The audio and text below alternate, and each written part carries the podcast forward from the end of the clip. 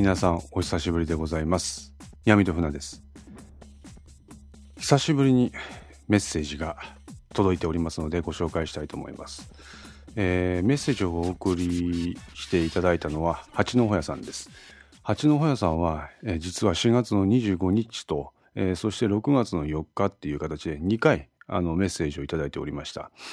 すいませんあの4月の分に関してはちょっといろいろ私個人的に立て込んでおりまして、なかなかあの、こういったポッドキャストの場で、えご紹介できなかったんですけれども、ちょっとこの場を借りて、まとめて、えー、っと、ご返事をさせていただきたいなと思います。まず、え、4月いただいたメッセージをご紹介させていただきます。メッセージタイトル、八のほやと申します。ファン継続中です。若林が気持ち悪い。体中が痒くなるレベルです。どうしてくれる？です。いや、闇と船さんの声色が悔しいほどお上手で、かっこ眉間にしわが、眉間にしわが、そして朝倉の耐えきれない笑い声、かっこ拳を握る。ああ、鳥肌。相馬家の事情に、ほ、そうだったのか。あ、酔いが回ってきた。文章を書けそうにないので、また後で送らせてください。ほんと楽しみにしています。心配なのは片倉家の母。では。です。以上です。ありがとうございます。えー、いつも八の本屋さん、ありがとうございます。まあ本当に何度も何度もこちらの方にお便りをお寄せくださいましてね、私にとっては本当にありがたく思っております。えー、それではお寄せいただいたメッセージにちょっとコメントしていこうかなと思っています。え、若林が気持ち悪いそうです。ありがとうございます。えー、そう言っていただけると、こちらが意図していることが、八のホヤさんには、あの、伝わっているということで、まあ、あの、人それぞれ、あの、登場人物に抱く感情っていうのはあると思いますけれども、え私は一応、現在の、現段階においては若林っていうのは、そういうふうに気持ち悪いやつというふうに皆さんにお伝えしているつもりです。でそれをまあそのまま受け取っていただけてるということでありがたいなと思っています。闇戸船さんの声色が悔しいほどお上手。いえいえいえいえ、そんなことございませんよ。だって、ね、私、別にあの、ど素人ですから。演劇部の経験もありませんし、別に声優目指してるわけでもありませんし。まあ、ただ、あの、拙い演技ですけれども、まあ、最大の褒め言葉ということで、あの、受け止めさせていただきたいと思います。朝倉の耐えきれない笑い声。ムカつきますよね。本当にムカつきます。こいつ、あれですよね。一あの5の線1の時はそこそこいい役だったのに2になったらコロッと手のひら返したようにねまあ本当にこういう人間実はね実社会に意外といるんですよたまにねうんまあそれは誰とは言いませんけどもねひょっとしたら八戸屋さんの周りにもそういった人間が一人ぐらいはいるかもしれませんので気をつけてください。相馬家の事情。まあそうなんですよ。その相馬家の事情といただいたメッセージの最後の心配なのは風倉の母ということがあるんですけれどね。ええ、まあ今後どうなるんでしょうかね。絶賛片倉家の母はね、あの若林と不倫中ですから。うん。どういうふうに話が展開するのが、まあ、今後の展開をお楽しみください。えー、八戸屋さんはいつもといったら何なんでしょう、何なんですけどね、酒が入った状態でこのコメントをお寄せいただいているようです。いいですよね、お酒って。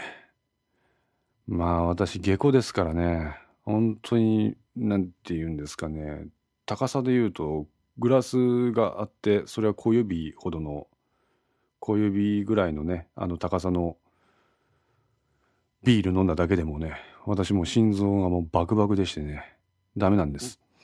ですからそういった楽しみをね持ってらっしゃる方っていうのは本当に羨ましいと思います。それだけでもう人生の楽しみ一つ増えますからね。まあただあのお酒っていうのもほどほどにされるのがいいかなと思います。はい。それではじゃあちょっと続続いて6月にいただいたメッセージの方に行こうかなと思います。八のやさんです。えー、メッセージテーマ、いつも配信ありがとうございます。大変楽しみでもったいない気分で聞いております。八の親と申します。いつもありがとうございます。えー、っと、それじゃ本文です。以前何かのイベントでしたが、明和電機の話をされていましたよね。今、重版、え、これ、重版出来っていうのかな？かっこ TBS ドラマで、話的にライバル出版社の編集長役で明和電機が出ていたので、闇と船さんのお話を思い出しました。おー、そうなんですか。えー、昔 NTT の ICC で明和電機の作品展に行ってキーホルダーなどを買い込んだことがありました。未だに自転車の鍵はこの対峙型キーホルダーを使用しています。5の線に関係のないメールで申し訳ないです。前回配信の闇と船さんの声が違って聞こえました。気のせいでしょう。おかお体お大事に。では。ありがとうございます。おー、そうなんですね。これ本当に僕の読み方合ってるのかわからないんですけど重版的っていうんですかね。なんか、出版関係のドラマですか。うん。最近ほんと、とんとテレビを見ることがなくなってね、今実際どういったドラマが世間で話題になってるのかとかっていうのも非常に僕はあの、疎いんですよ。うん。おそらくまあ八戸屋さん見てらっしゃるドラマですからね面白いんでしょうね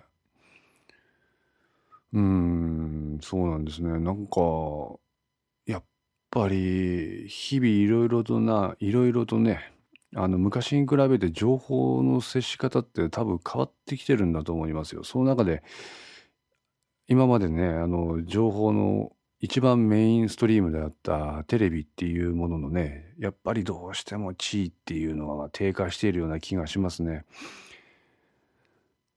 私の情報ソースもほとんどネットですか。新聞読みませんしね。まあネットだけですと裏の取りようがないとかまあいろいろ言われますけどもね。まあいろいろ見比べれば大体なんとなく見えてくるかなと思いますけれど。うん、重版的ですね。うん、これもしよかったらちょっと一回時間作って見てみようかしら。何かのイベント。ああ、これはですね、あのー、2004年に行われたいいと金沢っていうイベントです。明和電機さんがその時、あの、審査員としていらっしゃって。で、その中でね、あのまあ結構私ふざけた作品作りましてそれが皆さんの目に留まったらしくってその当時はですね闇と船の頭に冠みたいなついてて映像集団闇と船だったんですねでその映像集団を置き換えて暗黒集団闇と船って言われましたね。まあそれで会場の笑いが取れたんで僕としてはしてやったりといったところだったんですけども。明和電機さんのキーホルダー買ってらっしゃる胎児顔ですね。胎児の顔をしたやつですね。うちにもありますよ。ナコードっていうのが。あの魚の骨の形をしたコードなんですけどね。残念ながらあの使用することはなくていまだにきちんと一度も開封することなくあのタンスの中にしまってあります。プレミアつくかしら。わかんないですね。いえいえいえ五の線に関係ないメール。全然 OK ですよ。本当に。こうやってあの実際のリスナーの方と意見のやり取りができるのは私にとっては本当に嬉しいし楽しいんであの全然関係のないことでもいいんでよかったらお寄せいただければと思います。声が変わっていた。まあそうですね。まあまあ以前ちょっとお話ししたかもしれませんけどもまあ実際これ私一人であの録音とかしてるんですけれどね、まあ、まとめて何話分かを収録する時もあるしあの1話だけ収録する時もあるんです。でその時のやっぱ体調とか環境とかによって声そのものも変化しますしあと気分的なものでもねやっぱ私別にあの声優とかっていうプロフェッショナルな仕事をしているわけではないのでやっぱ若干なりとも声色って変わってしまうんですよね。